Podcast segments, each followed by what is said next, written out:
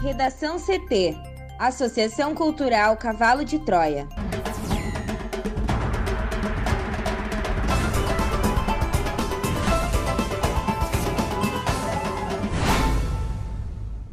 Olá, eu sou Amanda Hammermiller. E eu sou Thaís Uchoa. Este é o Redação CT, da Associação Cultural Cavalo de Troia. Hoje é terça-feira, dia 19 de outubro de 2021. O governo deve anunciar hoje novo valor de 400 reais para o Bolsa Família até o fim de 2022. Polícia Federal prende líder de esquema de tráfico envolvendo aviões da FAB. Porto Alegre reduz intervalo para a aplicação da segunda dose da vacina da AstraZeneca.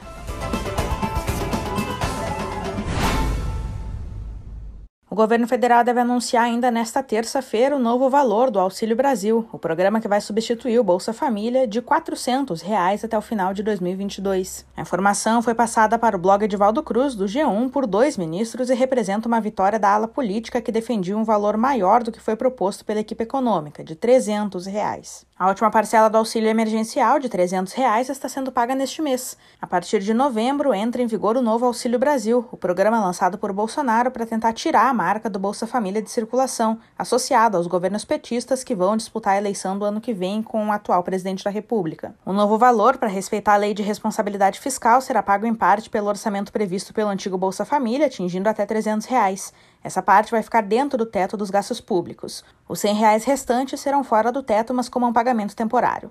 Com isso, o governo não precisa criar uma nova fonte de receita. A ala política do governo Bolsonaro vinha defendendo um valor maior para o novo programa social do governo, visando recuperar a imagem do presidente, principalmente no próximo ano, quando ele vai disputar a reeleição. Por outro lado, a equipe econômica já defendia manter o valor de 300 reais, que já representaria um aumento em relação ao pagamento médio atual de 189 reais. A Polícia Federal prendeu nesta segunda-feira, em Brasília, um investigado por liderar e financiar o esquema criminoso que enviava à Europa drogas em aviões da Força Aérea Brasileira. A prisão ocorreu na quarta fase da Operação Quinta Coluna. Em nota, a PF informou que o investigado vinha ameaçando testemunhas do caso e pode responder pelos crimes de tráfico internacional de drogas e associação para o tráfico com penas que podem chegar a 30 anos de prisão. O esquema criminoso foi descoberto em 2019 quando foi preso um sargento brasileiro com 39 quilos de cocaína. Ele levava a droga enquanto viajava como um membro da tripulação da comitiva do presidente Jair Bolsonaro para a reunião da cúpula do G20 e foi detido no aeroporto de Sevilha, no sul da Espanha. Em 2020, ele aceitou cumprir no país europeu uma sentença de seis anos e um dia de prisão, além de pagar uma multa de 2 milhões de euros, cerca de 9,5 milhões de reais. No tribunal, o sargento admitiu que carregava 37 pastilhas de cocaína na mala e que a droga foi entregue a ele no Brasil. Durante o julgamento, o militar justificou suas ações porque estava passando por dificuldades econômicas e afirmou que o militar no Brasil não tem um bom salário. A Prefeitura de Porto Alegre anunciou nesta terça-feira que reduzirá de 10 para 8 semanas o intervalo entre as doses da vacina da AstraZeneca. A mudança vale a partir de amanhã, quando poderão buscar a segunda aplicação pessoas vacinadas com o imunizante até 25 de agosto. Os locais e horários serão divulgados ao longo desta terça.